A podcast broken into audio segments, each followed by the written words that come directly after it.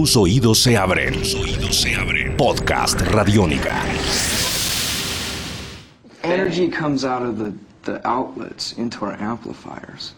And then And we the energy comes out of us and it goes into the audience and they bounce it back and we just play catch with some with some vibes.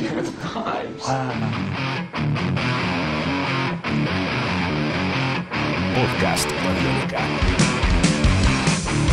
Continúa hablándole de ese día que tocaron en The Vogue y le dice que en el momento en el que se bajaron de la tarima, en el momento en el que Nirvana terminó de tocar, Bruce Pavitt le dio la mano y le dijo, buen trabajo, hagamos un disco. Y acto seguido empezaron a aparecer fotógrafos, a tomarles fotos, a hacerles entrevistas. La gente que estaba en el bar les decía que lo habían hecho muy bien y de repente cuenta que, que volvió a sentirse como en el colegio, todo el mundo esperando que fueran ahora pues unos socialites y que fueran a la larga como esa gente que en las épocas del colegio pues no le caían muy bien.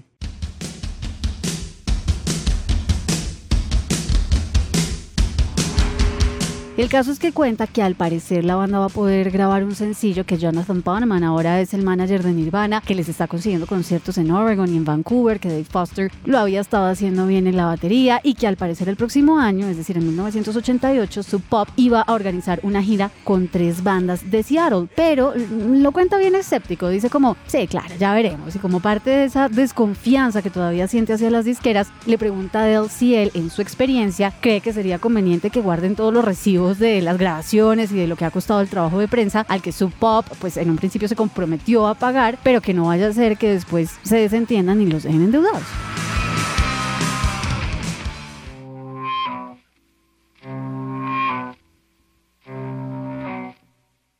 De pronto, súbitamente, le dice, bueno, ya, ya voy a dejar de hablar de discos, ya estuvo bien. Y se retracta y dice, bueno, no, tengo que contarte esto que pasó anoche. Y empieza a narrar un episodio en el que él y Chris Novoselic mm, consumieron ácidos, estaban viendo televisión, estaban viendo The Tonight Show con Johnny Carson, que para contextualizarlos podría decirse que fue, de cierta forma, este programa uno de los programas, o mejor, el programa, realmente que estableció muchos parámetros para lo que después serían toda esta cantidad de talk shows que han aparecido y que son famosísimos, ¿no? Que tienen básicamente el mismo formato que ya desde los 60 tenía The Tonight Show con Johnny Carson. El monólogo del presentador, los sketch humorísticos, luego el invitado principal al que se le hace una entrevista muy, muy cálida y obviamente la banda invitada. From Hollywood, The Tonight Show, starring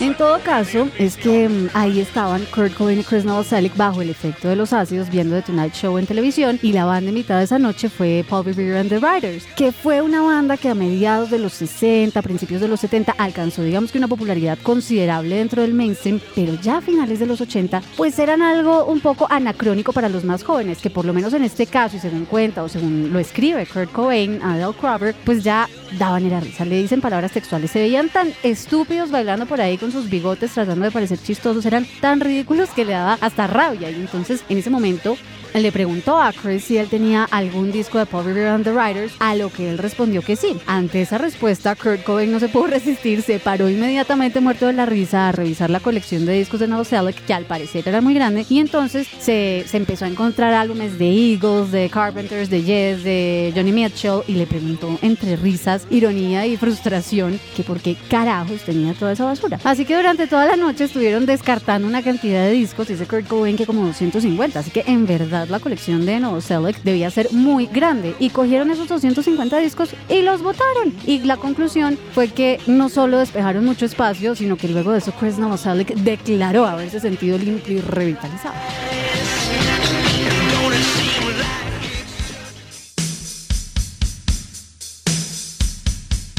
Yo no sé ustedes, yo en mi colección tengo discos quemados que dicen escrito con liquid paper en la cajita dicen techno, por ejemplo, otros que dicen reggaetón del bueno, también escrito con liquid. Oigan, todo el mundo tiene un pasado en la adolescencia muy vergonzoso. Tengo, por ejemplo, el disco de las Juanas, ¿se acuerdan de, de la novela? Bueno, Carolina Sabino sacó disco de las Juanas que me acuerdo que en un momento pues fue muy muy preciado para mí. Y son discos que aunque nada tienen que ver con mi gusto musical hoy en día, igual pues yo la verdad no pienso votar. Y pues les estoy hablando de discos también quemados, no de originales como según cuenta Kurt Cobain, cogieron y votaron olímpicamente esa noche. Pero bueno, me imagino que mucho habrá tenido que ver la droga bajo la que estaban sus mentes y sus cuerpos esa noche de limpieza musical. Después de contar esa historia, cambia de tema y le dice que no pasa mucho tiempo con la gente de Aberdeen, que recordemos fue el lugar en el que Kurt Cobain nació, y bueno, pasó gran parte de su corta vida. Pero le dice que cuando vaya por esos lados le va a conseguir su disco de Soundgarden, que para ese año, para el 87, ya habían grabado su primer EP, el Screaming Live, y lo hicieron con su pop. Le cuenta además que todavía hacen sus películas con los amigos de por ahí, que la última que hicieron fue en el Never Never Land en Tacoma, que era o fue un parque como de diversiones ahí en Washington, y que en el video le pusieron una máscara de Cher a, a. La hicieron, bueno, cortando la cara de un afiche que, que venía en un disco, y en la película sale Shelly bailando entre los hongos gigantes del parque, pasando por la casa de los tres cerditos, y que otras estrellas invitadas, o mejor, interpretadas, fueron Rick um, Derringer de The McCoys, una banda sesentera, y el Penny de John Lennon.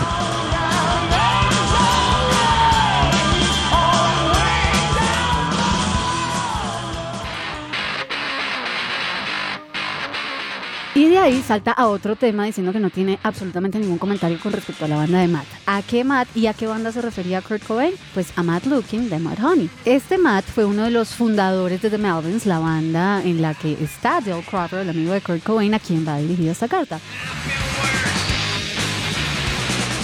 Matt Looking estuvo mm, con su banda los primeros cuatro años, del 83 al 88, que fue más o menos un año después de que la banda grabó su primer disco, el um, Gluey Porch Treatments con la disquera Alchemy, con Alchemy Records. ¿Qué pasó? Después de ese primer disco de The Melvins, ellos tuvieron o se tomaron como una especie de descanso y ahí fue cuando Dale Cropper, baterista de The Melvins, se fue a ayudar a Nirvana a Podría gustarle a Whitesnake Después de eso, Cropper se fue a San Francisco, Luke se quedó en Washington, no continuó con The Melvins y fundó la banda Mudhoney, que es de la que Kurt Cobain le dice a su amigo que no quiere comentar nada al respecto.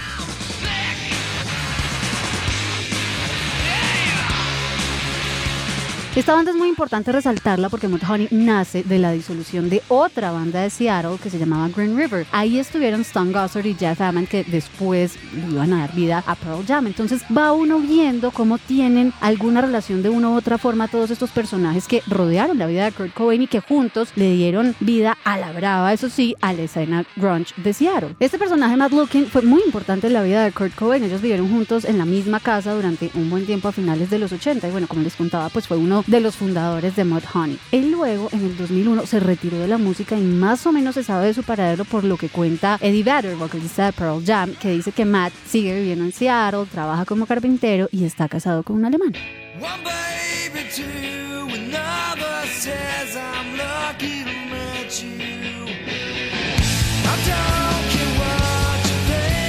Luego ya, bueno, llega al final de la carta que le escribió Kurt Cobain a Dale Cropper. Le cuenta que Tracy, su novia de aquella época, se había comprado un nuevo carro Toyota Model 88, un microondas, un procesador de comida, una licuadora y una cafetera. Y que él, por su parte, no iba a tener trabajo hasta el mes siguiente que le confirmaran si lo iban a contratar por, por medio tiempo en una papelería y que por ahora era un completo mantenido y consentido de su novia Tracy. Se despide prometiendo que la próxima carta va a ser menos aburrida y que espera poder escribirle sobre acuerdos con grandes disqueras. Adiós, Escríbeme pronto. Firma Kurt Cobain.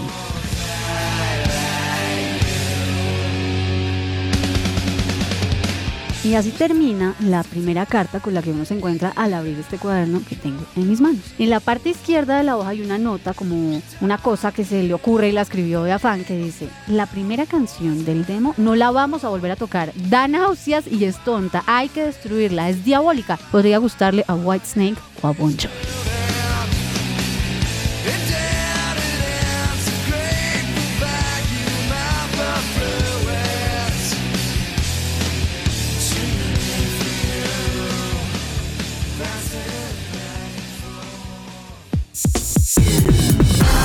Esto es Podcast Radiónica.